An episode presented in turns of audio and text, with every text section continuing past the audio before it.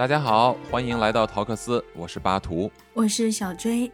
哎，道长哥哥，嗯，我昨天和我同事去聚餐了，然后我们聊到一些单位里一些发生的事情，就嗯，是八卦吗？啊，对啊，是八卦。我我特爱听八卦。就嗯，最近吧，就是我们就是有一个接待部。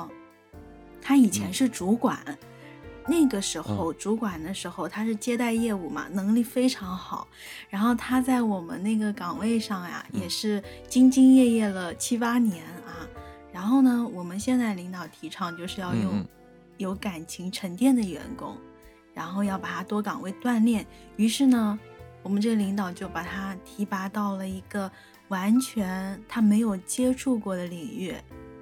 到了那个运行保障部，就是工程，让他去当部门经理。嗯嗯，他完全没有技术，然后也不懂怎么去管理一个部门。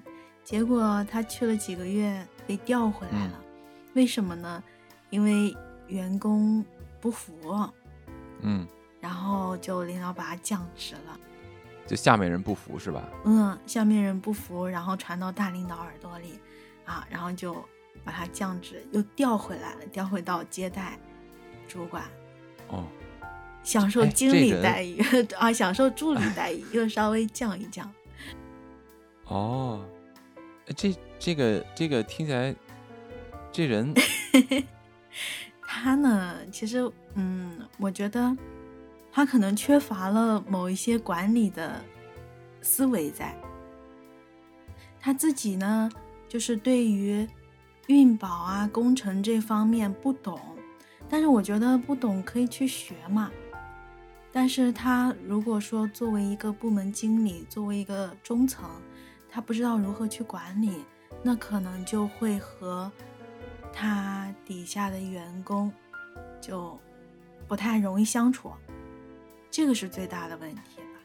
我刚才其实还没有开始思考，就是他怎样哈。我一直在想你们领导说的话，我觉得特逗，所以我刚才就突然就卡在那边了，你知道吗？哦，因为对我一直在想，什么叫做情感沉淀的人，这是什么意思啊？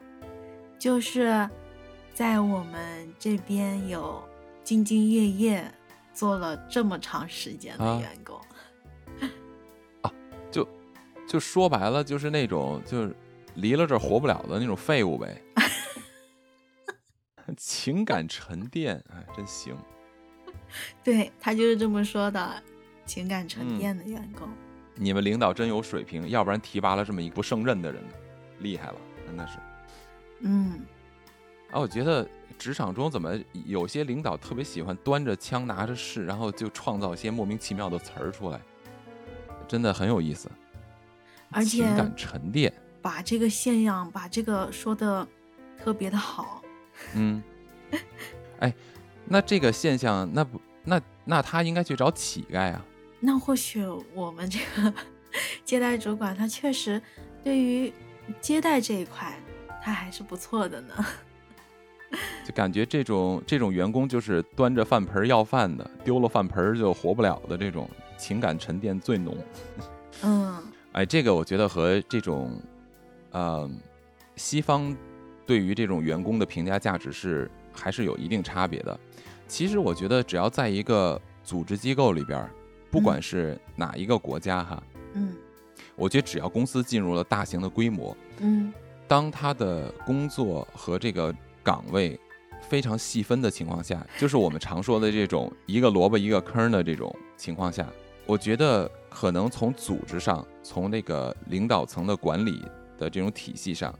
要的员工更多的就是听话，嗯，是的，是吧？对，其实，在在美国的大公司也有这个情况，它就是什么？嗯，就是这种进入这种叫做啊五百型的公司，也就是所谓的世界五百强的这些大公司哈。嗯嗯，我们叫做呃 American Corp，也就是说这种大型的美国公司，像苹果、微软呀，呃，你你去想吧，反正就这些大公司，嗯，它只要是组织机构。每一层级非常明确的，那你基本上他的晋升途径和他的工作内容，就会非常的具象化。嗯但是呢，嗯我觉得它整体的这个管理方式和思维方式还是不太一样。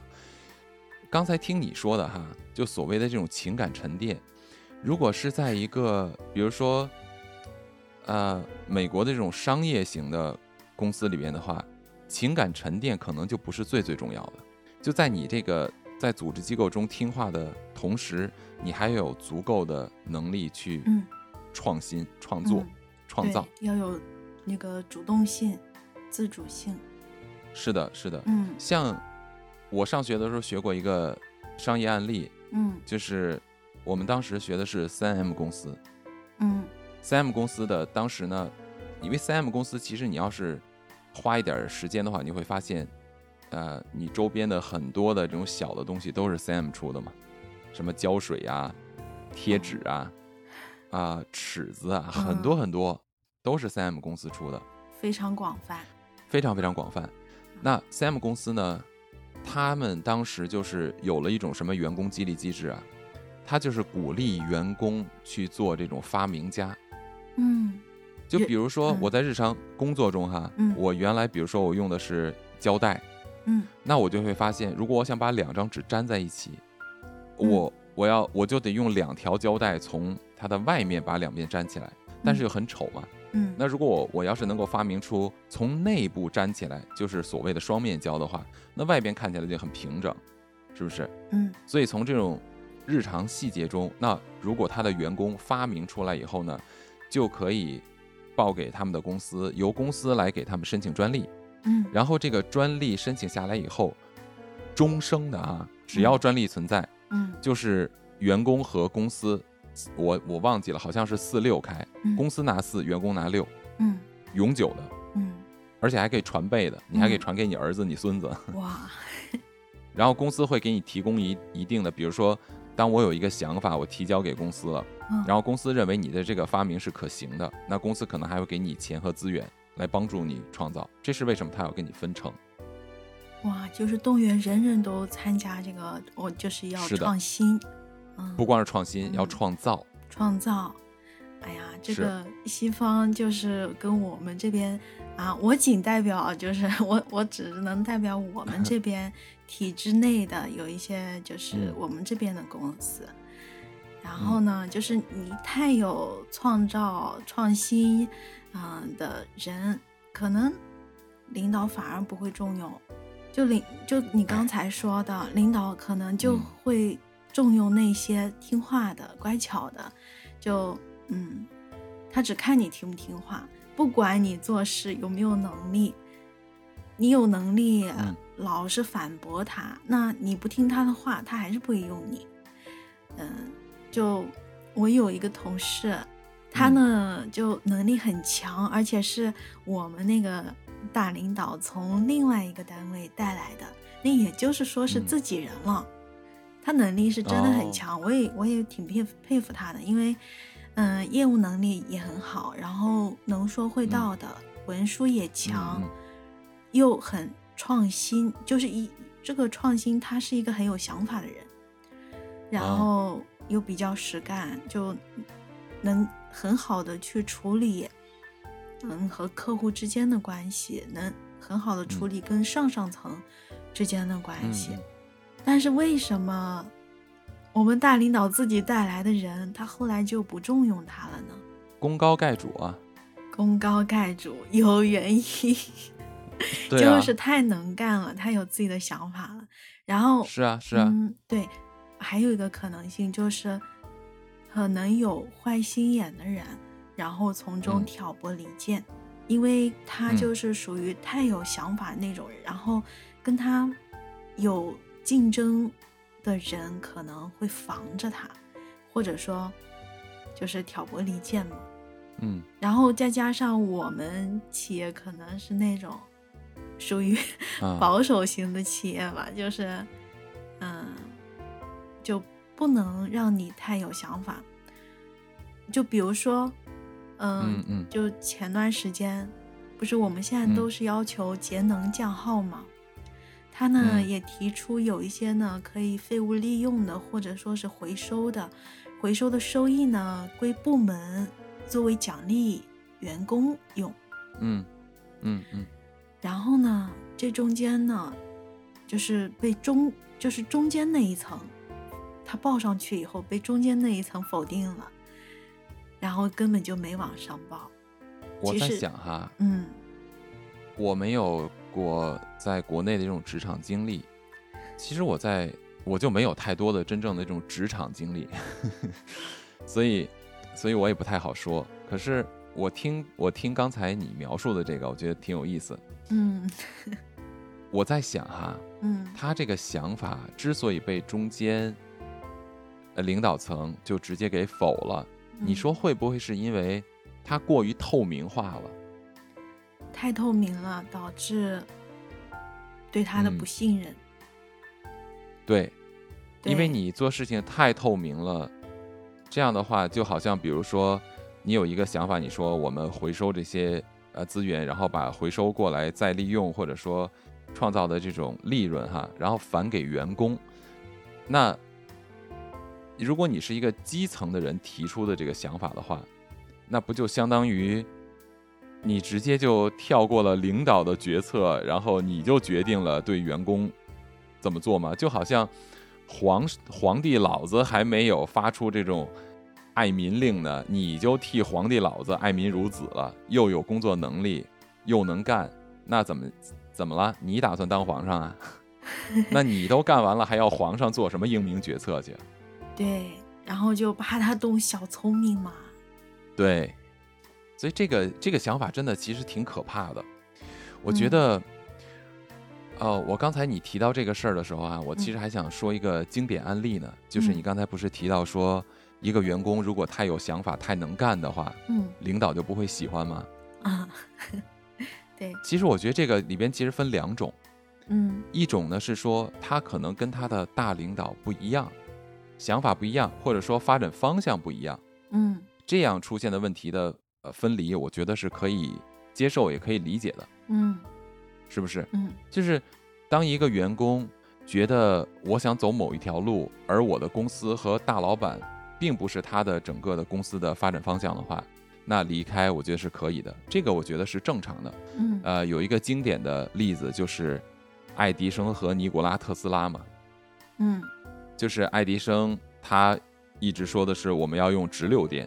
一直发展的是直流电，嗯，然后当时的灯泡卖的已经非常非常好了，很赚钱了。尼古拉特斯拉呢就说未来的世界一定是交流电的世界，所以我们要发展交流电。然后这两个人又谈崩了，后来尼古拉特斯拉就离开了，就不跟爱迪生干了嘛。方向不所以像这种呢，对，这是这种是完完全全就是，呃，方向不一样的这种分离哈。当然中间还有牵扯很多，哎呀，也有很多这种不好的事情。当然呢，我们就是说他的这个出发点出于这种大的这种方向上的不一样，可是你刚才提到的这个完完全全就是人际上面的不一样，嗯，这种我觉得真的很难受哎。我觉得可能就是没法让人信任吧。我觉得很大一部分原因是什么？其实我自己也经历过这样类似的事情哈。嗯啊，比如说，当然我不能说就是我比人家还懂，我不是这个意思。就比如说我原来，呃，工作的时候，我不是在，呃，做美国大学的一个，就是叫 representative，叫什么？呃，嗯，校方的，就是美国大学的大中华地区的校方代表。嗯，就是大中华地区指的是华语片区。嗯嗯嗯，比如说中国大陆啊，台湾、香港、澳门。可能还会涉及到一些，比如新加坡、马来西亚，但是那边比较少嘛。但是主要的这个华语群体呢，就是这边的市场是由我我这我来负责的。嗯，所以我的工作内容很多是关于，比如说 PR，就是呃 public relations 公共关系，还有一些 branding 和 marketing，也就是呃品牌和市场。嗯，那其实我之所以可以做这个职位，那是因为。我有这种文化背景，我了解中国人是如何思考的，我也知道华语群体的这种价值点是什么，嗯，是不是？嗯。但是呢，我的大的这些老板们或者叫国内叫领导哈，嗯，我其实有很多领导，而且在我其他的同事看来，因为在美国其实没有很多的这种阶级观念，我们可能有岗位不同以及这个职位不同哈，嗯，但是我们没有阶级观念，什么意思？上下，比如说，对他没有上下的观念，嗯，我们只是岗位不同，所负责的内容不同，嗯嗯嗯，所以从管理，像我上学的时候是学管理学的，但是我很讨厌管理学，因为我觉得这玩意儿学的以后很难受。你可是所以比如说专业的呀，没有，早都忘差不多了。这管理这一块是我最不喜欢的，嗯是，所以就是像这个，呃，你看说哪儿忘了不是？想想啊，说哪儿来着？呃，说到管理这一块儿，对，嗯，就是呢，哎，说哪儿来着？我想说什么来着？等一下啊，上。下 阶层，对对对对，没有嗯阶级观念，嗯，所以呢，我们我们之间只有说觉得哦，职位的差别。这个职位的概念是什么？就是你 report 给谁。嗯如果你 report 的层级更高的话，那你的职位感觉就比别人更高一些，就这个意思。我当时 report 这个级别基本都是大学的这种副教务长、副校长和各个学院的院长级别，就是哦美国大学这边嗯大部分的，比如说研究生院，嗯这是我的直属大领导之一哈。第二个就是副院长，副院长是跟我直接对接的。那我说的研究生院和本科院，这就不是一个具体学院了，它是具体学院的领导，所以他呢基本上是副校长级别的，就这样的。嗯，所以在别人看来呢，我的就是 report，我这个汇报的级别很高，可是啊，这些大领导们，人家都是专业的高等教育的领导，所以从高等教育整体的这种视角来看的话，那当然人家高级了，这毫无疑问嘛，对不对？嗯。但是嗯，当他们针对我提出的某一些观点、想法和做法，针对于华语市场的时候，嗯。他们就不认可，就搞得我很累。哦，为什么？因为他们明明不懂中国人的思维方式，他们是不不了解啊、中国人的价值观的，以及在中国这种社会现状下去想实现某一个工作，我需要走的步骤，他们是不认可，嗯，因为他们认为是违背他们的做事方法的。就是比较也是比较传统嘛，保守嘛，其实它不是传统和保守，它是呃，它的红线很分明。就举一个最简单的例子吧，嗯，就比如说，我们要是在，我要在中国实现某一件事情，然后如果和中国人去合作的话，我们是都要绕着弯子去做事情的。就比较麻烦嘛，对呀、就比如说，我就跟他们举例子呀，我说我想在某一个新的以前没有建立关系的大学去建立一个新的合作关系的话，我说从开始的时候，我可能要从一个辅导员老师开始，喝茶、喝咖啡、聊天儿、吃饭开始，一直到校领导。嗯，他们就无法理解这一点。就是要一步一步来嘛。他们对呀、为什么不能理解？因为因为在在美国的话，其实你看啊，我们老说我们这边是领导一句话，底下人就干就完了，是不是？啊、对，那倒是。但是这个可不一样，不一样在哪儿呢？在美国，如果上层领导给你下达一个指令，下层员工是可以去思考和反驳你这个指令的有效性的。也就是说，领导要跟你的下层员工进行协调沟通，他嗯不能直接说领导这么说你就这么干，是不可以的。嗯比如说，虽然我，呃，汇报的这个级别很高，我是完全可以跟他们去争论的，最终决定由他来做，我只能说 OK，那你既然做决定性，但是不代表我没有争论的权利。嗯而我们在呃中国这种职场中，可能就你没有办法跟你的领导去争对错，对权力压制，绝对的权力压制。所以呢，从这个点上来讲哈，我直接比如说要想做合作某一个项目，或者接触某一个新的没有合作过大学去开拓这个关系的话，我可以很容易的接触到领导层。但是如果我不是自下而上的接触到领导层的话，那么即便领导下达了指令，实施起来没有用，嗯他推进不下去啊。因为下边的人跟你没有关系的话，那他就是完成任务。领导比如说，哎，你安排你给这个谁谁谁他们安排一个什么什么样的事情，他就会把安排完了，他根本不管呀。对，因为是不是一般都是基层员工去执行的？是的，所以说呢，就是这些事情哈，嗯，美国的人不懂这个，美国的人不懂这个，美国人不懂这些，美国人认为说这件事情我们谈好了可以合作，那就执行嘛就好了。但他不懂要搞人际关系，要搞到这么深入，所以好复杂呀，这个人际关系非常复杂，非常复杂。然后你就会发现哈，嗯，这里边有很多的领导根本就没有用，他们就是摆设，就会出现一个问题：为什么我们经常吐槽上级领导？你看底下员工为什么，呃，会出现很多这种应付工作的或者应付事情的这个这个现象？嗯，这个绝对不光是在。在中国，其实全世界范围内都有。就像我刚才提到的，我说只要它是一个完善的体系的这样的一个机构组织的话，它都会有这种情况。嗯，都是员工吐槽上面领导，都说上边无能，他什么都不会，然后他却能做这样的职位，他肯定不是好来的。上有政策，下有对策。是啊，上有政策，下有对策。那你就会发现一个很有意思的事儿，就为什么人会。被提拔到一个根本他不胜任的这么一个职位里面去，嗯，我觉得，因为这个这个很常见嘛，其实，在生活当中也也有很多很多这样的例子。比如呢？就很多人都可能会不胜任某一个位置。嗯哼。就比如说，学校里的老师，他就真的一定可以传道授业解惑吗？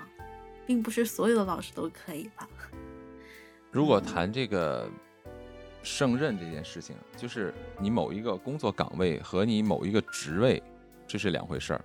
比如说某一个工作岗位，我所谓的胜不胜任，那是完全的纯粹的叫个人能力问题。嗯，如果说你的这个岗位是由组织安排的，那么这个就属于管理学的问题。如果说某一个岗位是你自己选的，而你不胜任，那是自我认知的问题。哦，是吧？所以老师，对对，有的老师想去当老师，但他可能不适合当老师，他的能力也没有办法去当老师。比如像我，如果我去选择当老师，那就完了，因为我没有办法去，呃，去调节对于小孩子的这种呃情绪。你可以教大人啊。啊，那也不行。我说话太直，大家都挺喜欢听听你讲课。没有啦，我那不叫讲课，我是没有人跟我说话，我就成讲课了呗。对，我是喜欢聊天了。嗯，所以呢，嗯，有很多人他是超出自己的能力范围的。如果一个组织机构，啊，就好像那个之前，呃，有著名的一个被称作为二十世纪最伟大的理论的之一的，叫做彼得原理嘛。就它有三个彼得原理、墨菲定律，还有一个帕金森定律。嗯，其实都是跟这个呃经营管理、组织组织管理相关的内容。你像彼得原理啊这本书，嗯，它是上世纪啊，上世纪哪多少哪年的我忘记了，反正好像到现在得有五六十年的历史了吧。嗯，还是非常畅销。然后这个这本书呢，它当时出来的时候，嗯，就是。很多人看了以后就觉得哇，非常非常厉害，而且他写法，他写他这本书写作的方式很有意思。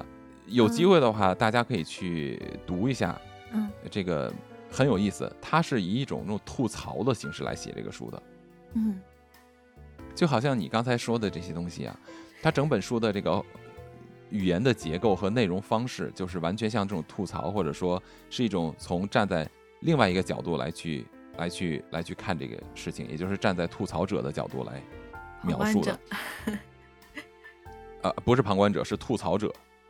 吐槽。对，吐槽。嗯。所以，呃，它里边其实有提到过很多，包括人被调动的时候，这个人是不是把他放到了一个他的能力能够胜任的这么一个职位上面去？就像你刚才说的，嗯，他可能。被调到了某一个职位上或者岗位上，但是根本不是他的能力适合的，这种事情经常发生。嗯，对呀，有是吧？嗯，你刚才提到你们那个同事，他明明是在某一个业务上面非常强，却被调到了另外一个岗位上，还升了职。那这种岗位的调动，就是完全超过他的能力范围的嘛？嗯，对。而且还有其他的这种，就是有一些呢，他非常嗯，在原本的岗位上，他非常勤勤恳恳，他也是实干，能力也强，执行力也很好。但是他提拔了以后，他就很不放心手下做事情，就什么东西他都亲力亲为的，然后啥都要把关的很细致。那他自己又累，然后又没有时间，就是管理这个团队嘛。因为他现在提拔了之后，他是中层了，他应该要想着怎么去让自己的团队发展的更好。所以他没有把自己的精力啊、心力啊放在更加重要的事情，嗯哼，做一些符合他职位该做的事情，所以也不够称职，而且也不够，就是达到他这个标准。是啊，是啊，这种情况，嗯，如果他超出了能力，也分很多种嘛，比如说他有具体的这种工作能力，对某一件事情的实操能力，对吧？嗯，还有呢，就是他的社交能力。比如说，我觉得作为领导力来讲，之前我看过一个，就是比尔·克林顿的一个讲话，他就是不当总统以后啊，他现在开始教一门课，它是一个线上的这种课，叫做啊叫 Master Class。这个 Master 呢，指的其实 Master 本身是指研究生的意思，比如说研究生这个学历叫做 Master Degree。但是 master 它有另外一个说法的意思，就是我可以 master 任何一个技能，也就是说我成为这个技能的专家。嗯，你可以说，比如说你你这个可以成为一种呃方式去描述，比如说你可以 master 这个 computer skills，也就是说我可以非常擅长。成为专家级别的，对于这个电脑的应用或者跟电脑相关的，叫 master computer skills，也可以这样去说。或者说，比如说我可以 master cooking skills，就是做饭，我可以是可以 master 这个 skill，这样的一个，我不知道中文应该怎么去对应找到这样的词啊。嗯，所以他呢，就是现在网上有这么一个呃课程叫做 master class，其实就是在某一个具体的这种技能上面的一些牛人来讲。包括有科学的呀，有这个呃管理的呀，然后有这种呃厨师，反正各个东西都有哈。嗯，他呢现在就讲，他跟他太太就是希拉里，他们都在讲呃两个不同的课，就是这个叫 Master，他讲的叫做 Leadership，就是领导力。嗯，领导力，我印象里面最深的哈，他说的最深的就是沟通能力，也叫做社交能力。这个沟通能力呢，它是指说，如果你作为一个领导者，如果做到美国总统或者任何一个国家领导人级别的时候，尤其像 美国总统啊，像英国的这个这个首相啊，因为他们是一种这个叫做啊辩论式的这种议会形式嘛，嗯，他们是辩论会议议会形式啊，不像我们这么平和，是吧？我们都是很平和的来进行事情的讨论，嗯，所以他们都是很激烈的要辩论的，嗯，所以他就说，在工作中呢，你学的最重要的一件事情就是要就学习如何和那些反对你的人，甚至你本人很讨厌的人去共事，这样才能够进步啊，相互摩擦，不是进步，不是进步，不是进步啊。你你如果坐到他这个位置，已经没有让你进步的空间了。这个是如何通过社交能力来实现把事情最终推进，达到一个事情的，嗯，就是如何做或者完成某一个事情，嗯，你必须要学会合作，要和你讨厌的人合作，这是要靠社交能力的。所以像你刚才提到的这个，有的人他在专业技能上很强哈。嗯，但是他到了一个管理岗位的时候，为什么他就要事事亲为呢？是因为他没有办法把他擅长的东西能够传递给他下边的人。嗯，也就是说，咱们以前聊过一个叫做 leverage，也就是杠杆原理。他没有办法去有能力使用人力杠杆。嗯，任何一件事情他必须都要自己做，因为别人做就代替不了他呀。对，就达不到他要的效果，或者完成不了这件事情。对，如果学习使用人力杠杆，很重要的一个能力叫做社交能力，嗯嗯，就沟通能力嘛。沟通能力，你要怎么让别人理解你要做什么，这就很重要了。如何做，别人还能够学会你能够做的方式，还能够做到跟你一样的这个结果，这个是非常重要的能力。这是很多人可能他比较适合做一个具体岗位的员工，是非常出色的。嗯，一旦被提拔了，就完蛋了。他还没有把自己的角色转变过来。有的人他是能力范围以外的，所以他角色永远转变不了。他没有意识到，或许有些。呃，有的时候他就人就是这样的，人不是擅长所有的事情，他就不适合做领导，就这么简单。对，但是我觉得也要不断的通过学习，跟着这个环境的变化，自己也要去适应这个变化。要想一想，自己在已经在管理岗位上了，那我就需要学着如何去，嗯。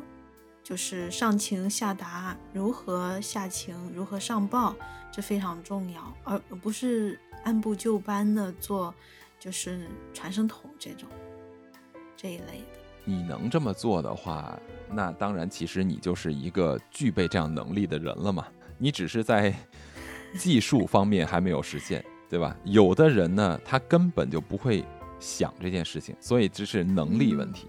嗯，对，嗯嗯。对，所以你比如说社交技巧，这个是可以学习的，但是社交能力，说实话，它真是天性的问题，他他就不是这样的人，你没有这个呃潜质，你就没有办法，就是这样。哎，那现在不是有很多那种书嘛，就是什么沟通术啊，这些就是我说嘛，这些都是技巧嘛，啊，是不是？就好像多天习得嘛，可以。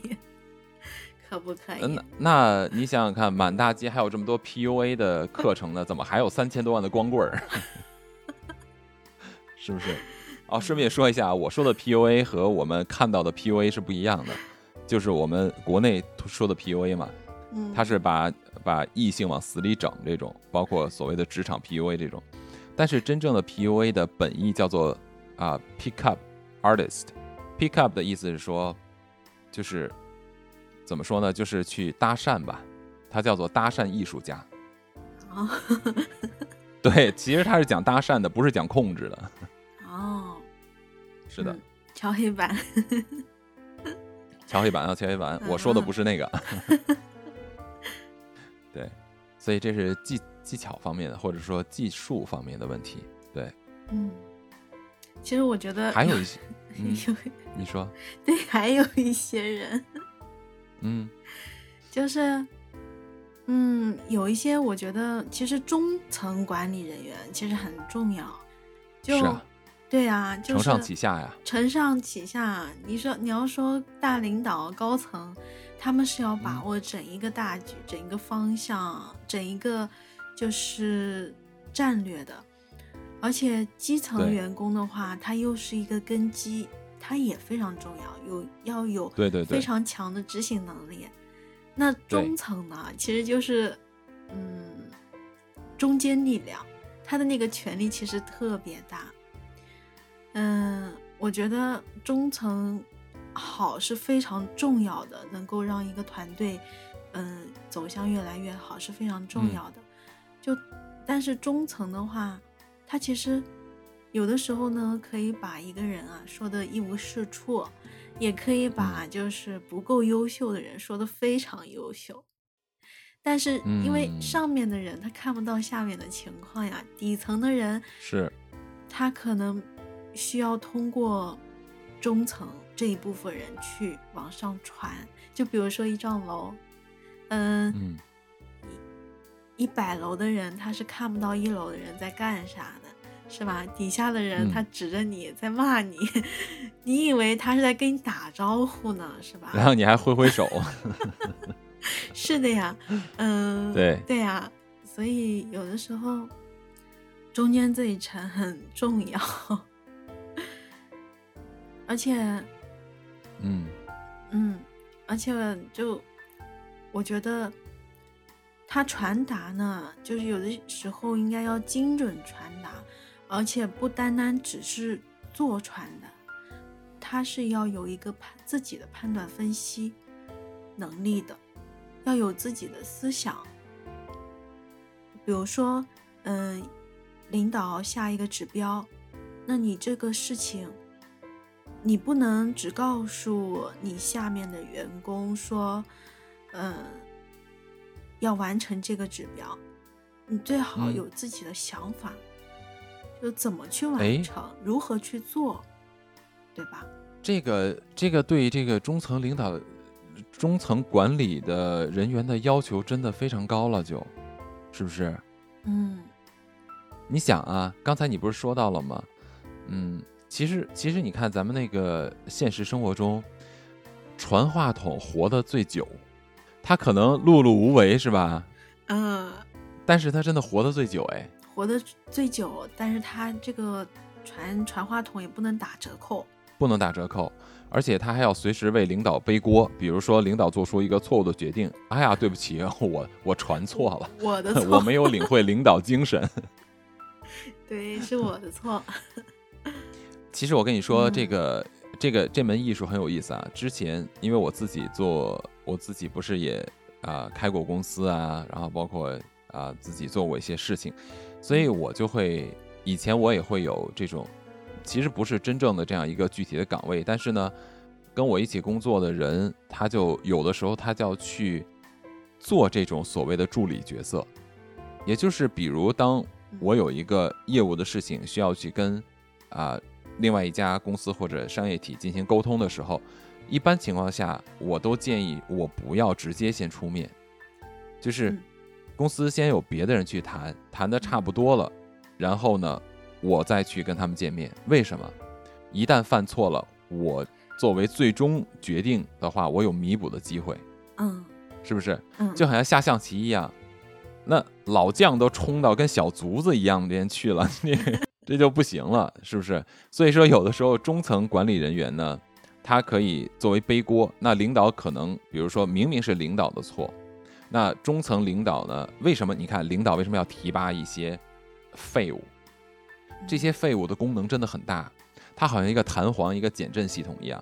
嗯，如果如果说领导做出了英明的决定，然后事情推进的也很好的话，那么这个中层领导呢，要把这个 credit，也就是把这个所谓的政绩。推给领导，英明领导是不是？然后我们下边跟着英明的领导，万岁万岁万万岁，才能对，才才能一步一步的啊，然后实现。这个是他需要存在的原因。第二一个，领导做了错误的决定，中层管理人员叫背锅。哎呀，是我没有领会领导的精神，我传达有误，我的指挥有误，那怎么办？其实这个时候。聪明的人哈，就职场中的老油条，嗯，这个时候一定愿意给领导背锅，嗯，是不是？对，当然了，你别说一些贪污腐败的事儿，你去背锅，那你是弱智嘛？是不是？我说的就是具体工作中的一些错误。这样的话呢，领导不但不会真正的处罚你，可能还会借用处罚的方式给你升职加薪。嗯，对。这个就提到，就你像彼得原理里边，他也提到一个现象哈，你就会看到有一些公司它有非常多的副总裁。嗯，我记得他书里边提到过曾经一个故事，是哪家公司啊？这家公司里边有二十三个副总，副总裁。哇，他的这个对，真的彼得原理里边这个有一个有一个啊，算是一个定义性的说法，叫做鸡肋提升。鸡肋提升。对，就是鸡肋性。升职，就这些人就是废物，没有用的，但是给他的职位非常高，也就是我们在中国的这些，你在一些这个权谋啊，这些这个呃影视作品啊，或者是这个文学作品中，你看，比如说在春秋战国时期，尤其是战国的时候，你看很多的这种啊内容，包括三国，你就会看到哈，这个人没有用，但是我要给他升职，我要给他加官进爵，让他没有实权，我养着他。养着他，然后万一有什么事儿了，可以找他背锅。不是不是不是找他背锅，这种人就已经背不了锅了。这种人是有两个功能。第一个功能是什么呢？第一个功能就是我对其他的人有激励，嗯，是吧？嗯嗯，其他人一看这个废物都能行，那我可能也有希望。这是一个。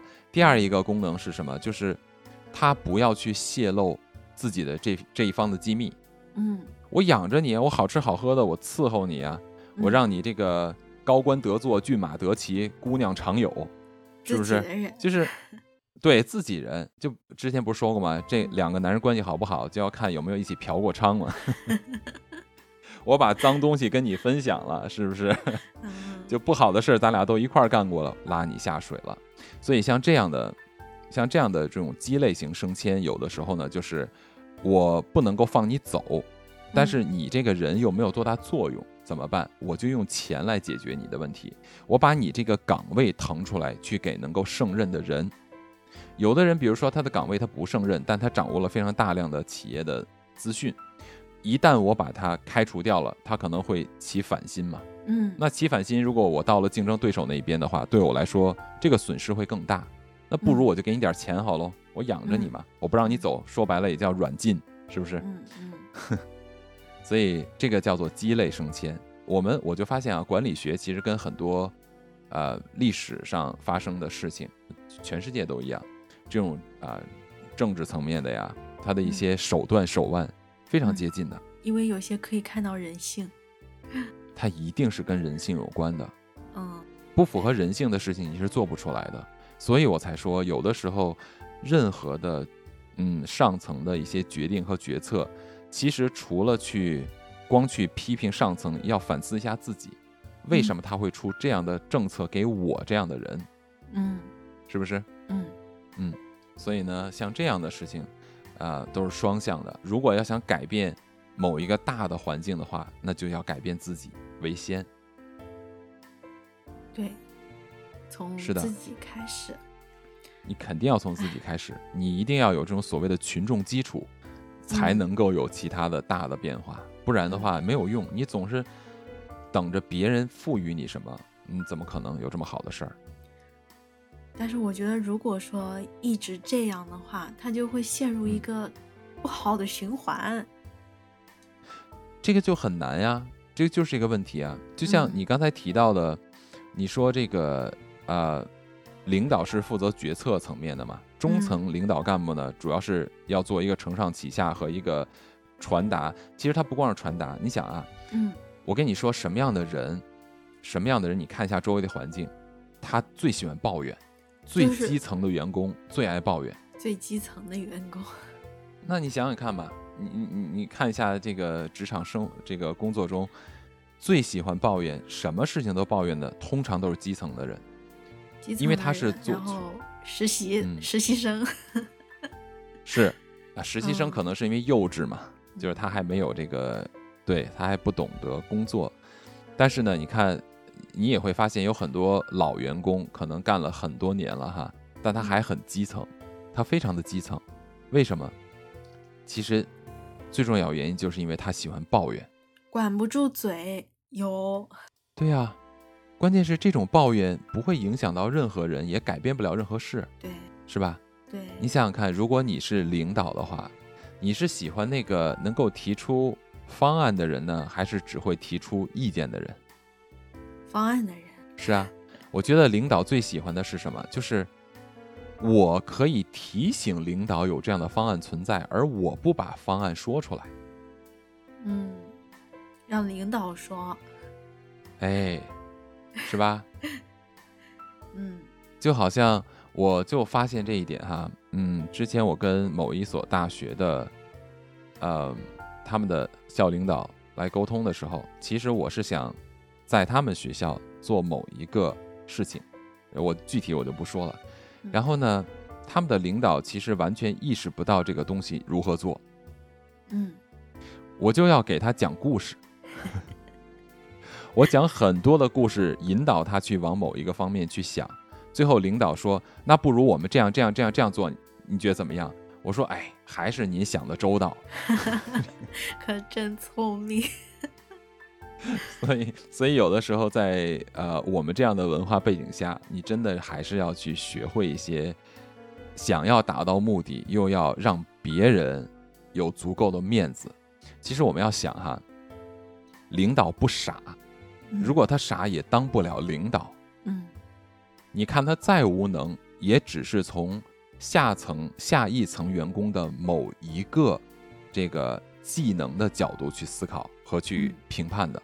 嗯，是不是？嗯，我们职场中存在非常多的这种无能之辈。但是这个能是哪一方面的能力？我觉得任何一个人的能力应该是综合性的。比如说刚才咱们已经提过了，像，呃，关于他的个人这种能力，也就是说他的这种技能型的能力，对不对？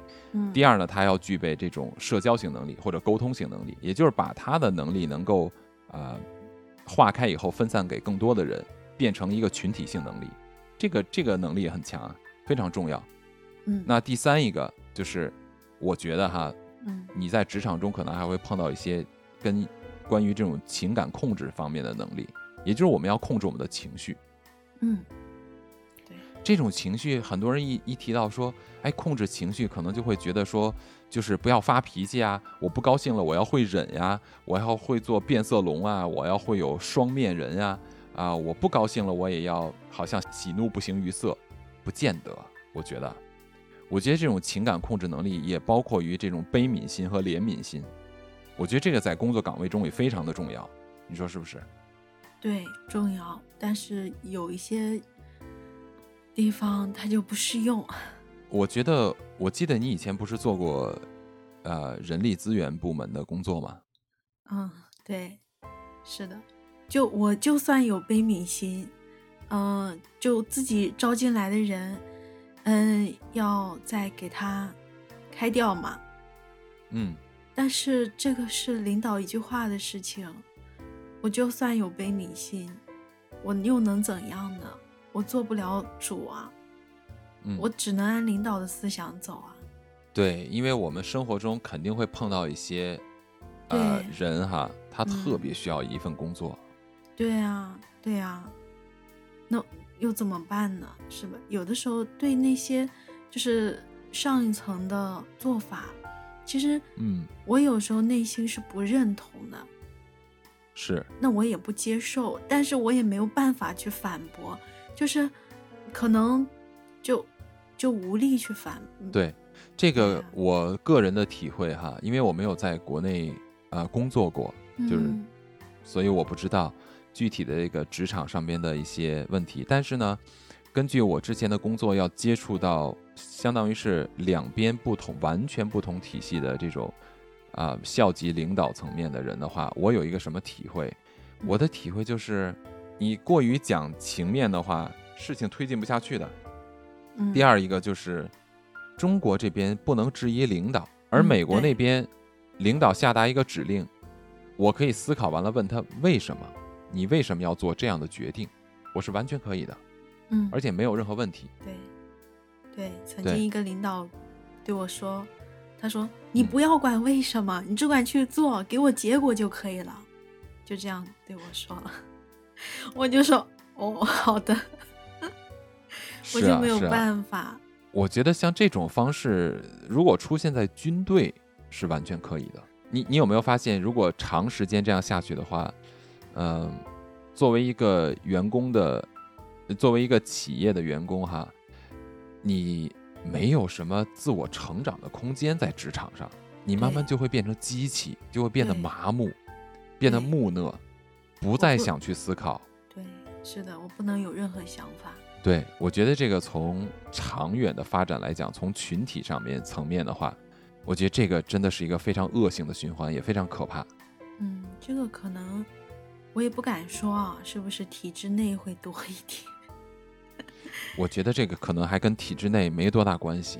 我觉得这是一个，嗯，我们是一个阶级型社会。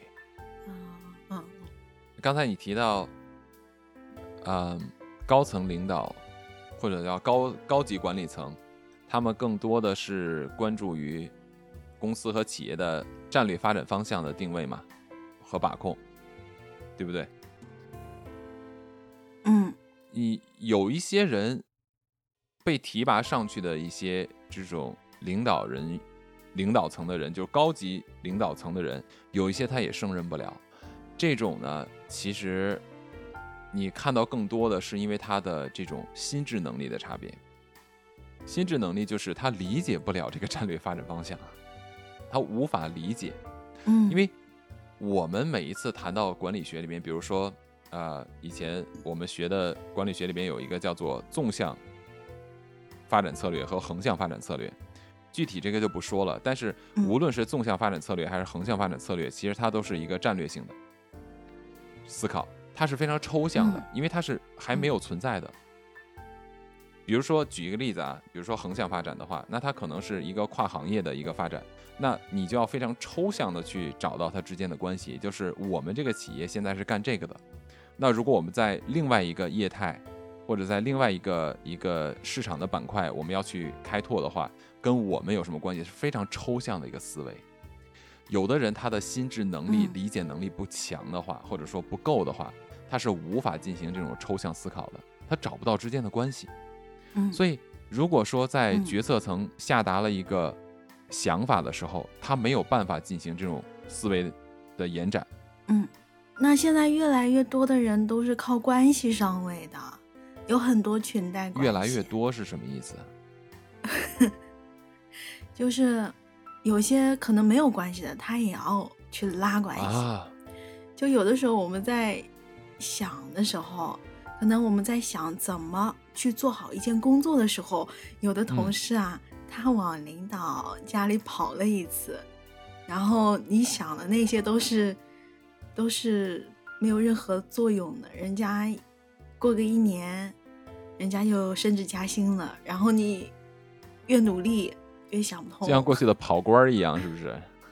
对呀，然后还有一些就是真的是有关系进来的，就呃，前段时间我们那个就是销售部有一个主管啊，他可头大了，就是那段时间我们吃饭嘛，然后他就嗨嗨声叹气的，我问他怎么了，然后他说就是空降了一位经理，一位经理空降的。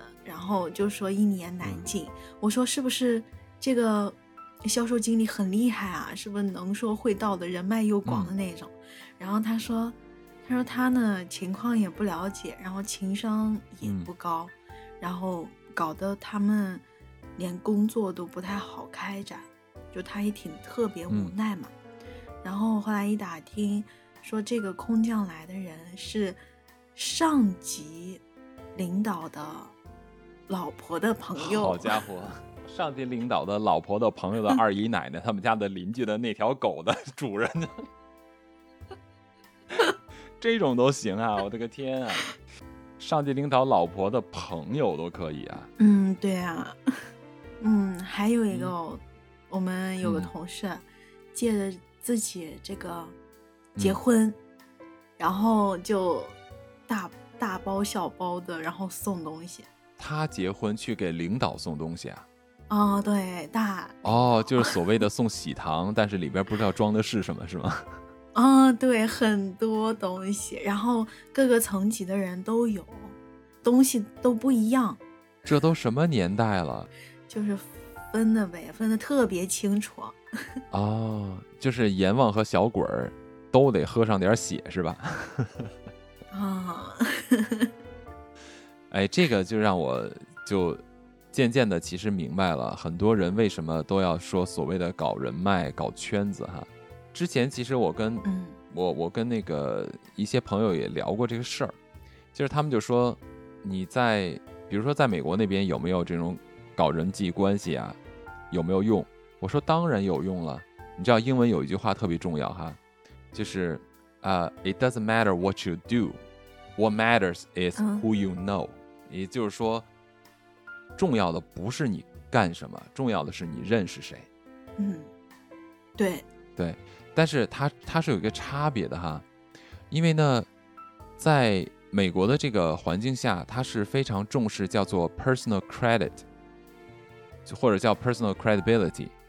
这个 credibility 的意思就是你我的个人信誉值啊。比如说，嗯，举贤，嗯，呃，举贤。啊，不必亲嘛，这是我们中国古话叫举贤不避亲，是不是？如果讲一个政治联名的时代，讲一个这个，在一个非常明智的君王的治理之下的话，就可以做到举贤不避亲。如果这个人是一个贤才，很有能力的话，即便他是我亲儿子，我也可以向朝廷来举荐，我不用去避嫌，让别人说闲话，不需要。因为这是一个整体的一个大的一个清明世界才能够实现的这么一个一个啊环境，是不是？那所以在美国这边呢，如果你认识更多的人，有更高层的人，当然是好事儿，因为这样你可以获得更多的信息和机会的可能性。说白了就是，如果我认识库克，苹果的 CEO，或者我认识伊隆马斯克，是不是？那如果我我们是哥们儿的话，我要是想去找一份相应的工作，那是不是就要比别人容易的多呢？但是，对，知道了都抢着要你。对，但是前提是什么？前提是我得有这个能力。如果我没有这个能力，我认识他们也是白费的，因为他们不会损害自己的名誉去推荐我，就不能因为是，我是他。什么老婆的朋友的二姨妈的邻居家的狗的主人一起遛过狗，是吧？对，所以就是这个其实还是有一个人际关系上的差别的。你胜不胜任，我们要满足一些条件，不能够单纯的就是通过一些手段和手腕嘛。嗯，也有，就现在也很多就是这种现象。提拔干部，有的时候就免不了带有一点裙带因素的影响，就谁都可能就愿意就是去提拔自己熟悉的人，就觉得可靠，是不是？嗯，对，自己的人嘛。啊，没错啊，我们这种就是一个人情社会，我们是一个，其实这个扯的会比较远，以后有机会的时候，其实我们可以单独再去聊更具体的。但是我们就是可以浅浅的来想一下，会不会跟这有关系啊？我们就浅浅的来想一下。嗯，我们一直说我们是一个农耕文明，延续到今天，也就是我们的文化是由农耕文化开始的。那农耕文化其实说白了就是对于整个的生产资料的控制嘛。那谁拿着我们家的黄牛种出来的地，那我就要分到一杯羹，很正常，是吧？那这个牛。由谁来啊使用，这就是重点了。那我要选谁？我要让谁来负责这个牛去耕地呢？那必须是我自己人，必须是我的家族的人。如果是我直系亲属最好，然后就是可能我的血亲啊，然后一一这样往外去排。所以我觉得这可能是一个跟我们的这种农耕文化有关系。所以呢，其实员工适任不适任啊，就是。他符不符合某一个岗位？嗯，更多的是由主管说了算。这个也是彼得理论提出来的一个很重要的点嘛。他提出来的就是，嗯，要想让企业能够有更好的发展，其实就应该去找到适合的员工去做适合的岗位，那才是最合适的。嗯，对吧？什么样的人放在合适的位置？其实我们想一下，如果说，嗯。不适合的这种岗位的人被选拔，是由这个不适合的主管选出来的。也就是说，一个不适合某一个位置的主管，他其实在选人的时候也是不知道怎么选的。他选出来的人很可能也不适合，也就是这样，是一代迭代更替，总是这种错位的，不适合选不适合的，不适合又选不适合的，越是不适合的，越怕有更适合的下属。然后占据了他的适合的职位，所以呢，就是就会变成一种恶性循环嘛。那最后就变成了人比事情更重要。对，人比事情更重要。现在有些情况就是这样的。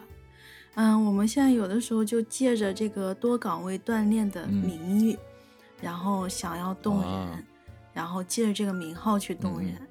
对，这种就是手段。就比如说这个人。对，就是手段。嗯，比如说这个人，他其实交际能力很强，其实是适合交销售啊、接待这样的岗位，但是他不懂文书。我觉得可以多岗锻炼，尝试一段时间。但是如果他真的不合适，就应该回到他原本的岗位其实像《彼得原理》这本书里边，其实他也提到过哈，就是他就观察过说，在这种有一些员工哈碌碌无为的这些员工，他反倒是在裁员季的时候不容易被裁掉，他最多呢就是很不容易升迁，他就在他的工作岗位里边一直就是这样，没有什么变化，也没有什么上下浮动。总之，他不会被裁掉，但反倒是那些就是能力出众的员工，经常在被裁员的时候就被裁掉了。但是那些能力出众的，就比如说他在某一个岗位，他的能力可能远远超过同岗位的其他员工的话，在到了这个裁员的时候，他首先被裁掉。这个其实，呃，在彼得理论那本书里边，他提到的主要。这些裁员都是由这个制度所决定的，而并不是由于这些人的能力所决定的嘛。嗯，所以员工就必须按照组织的玩法来走，就不能够打破这种规矩。像有的员工他太过于创新，嗯，是吧？他有太多的这个能力和嗯打破常规的做法。虽然说他达到的结果可能是好的，但是如果从领导的角度去思考的话的话，就是我要的是一个运行的机器。我不要的是一个突然出现的一个啊短期的不可持续，或者我不知道能不能够持续的一个新鲜事物。那你这个虽然出现了，可能在某一次、两次的结果上是好的，但是它很可能打破它整个这个团队、整个这个呃工作呃组织的一个一个工作节节奏。那对于管理层来讲的话，它是非常难进行管理的。一个人变了，如果他底下的员工都跟着变的话，每个人都想搞创新，每个人都去想去搞这个，就是呃，或者叫变革的话，嗯，你还怎么管理呢？这个企业？对啊，那就改，那就完蛋了，那都不是改革的问题了，那就是大家都散了吧。嗯嗯，对，就你刚才说的，嗯，就是有一些员工裁员的时候。他就不会被裁掉。我觉得那些员工他可能就挺聪明的，他可能就非常明白，知道自己非常有高度的自知之明，他就知道自己可能，如果说，比如说再升一升，怎么样的，可能会就是。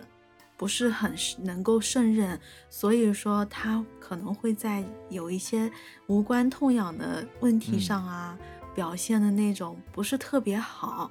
比如说，嗯，有一些嗯嗯完成任务的速度啊，不再像以前那样快了。这样子的话，就不用经常加班了，反正能按时交差，绝不提前交差。这样子的话。嗯，领导他不会提你，然后你也不会犯这种就是，嗯，就是很大的错误，然后也不会降，然后就对，在舒适圈内这样子待着，嗯，可能就不会被裁掉，不容易被特别的明显。然后呢，但是我觉得像他们在舒适圈内待着的话，其实也要经常的去学习，就是。更聪明一点的话，他可能就更耐得住性子一点，然后等到自己可以达到这个能力，再去升一级的时候，再把自己好的状态再表现出来。我觉得这样的人非常聪明。你这个说到点子上了，我觉得这个就是小鱼和大鱼的差别，也是小智和大智的差别。嗯，大智若愚。你看啊。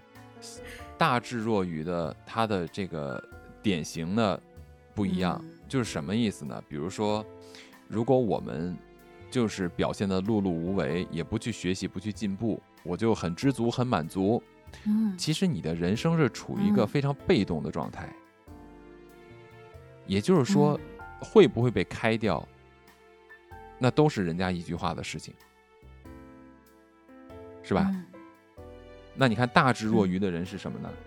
就是我懂你这个游戏的套路和玩法，我会在你的游戏套路玩法里边游刃有余，既能够展现我的个人实力和魅力，也能够在适当的时候知难而退，或者说是，呃，规避我的锋芒。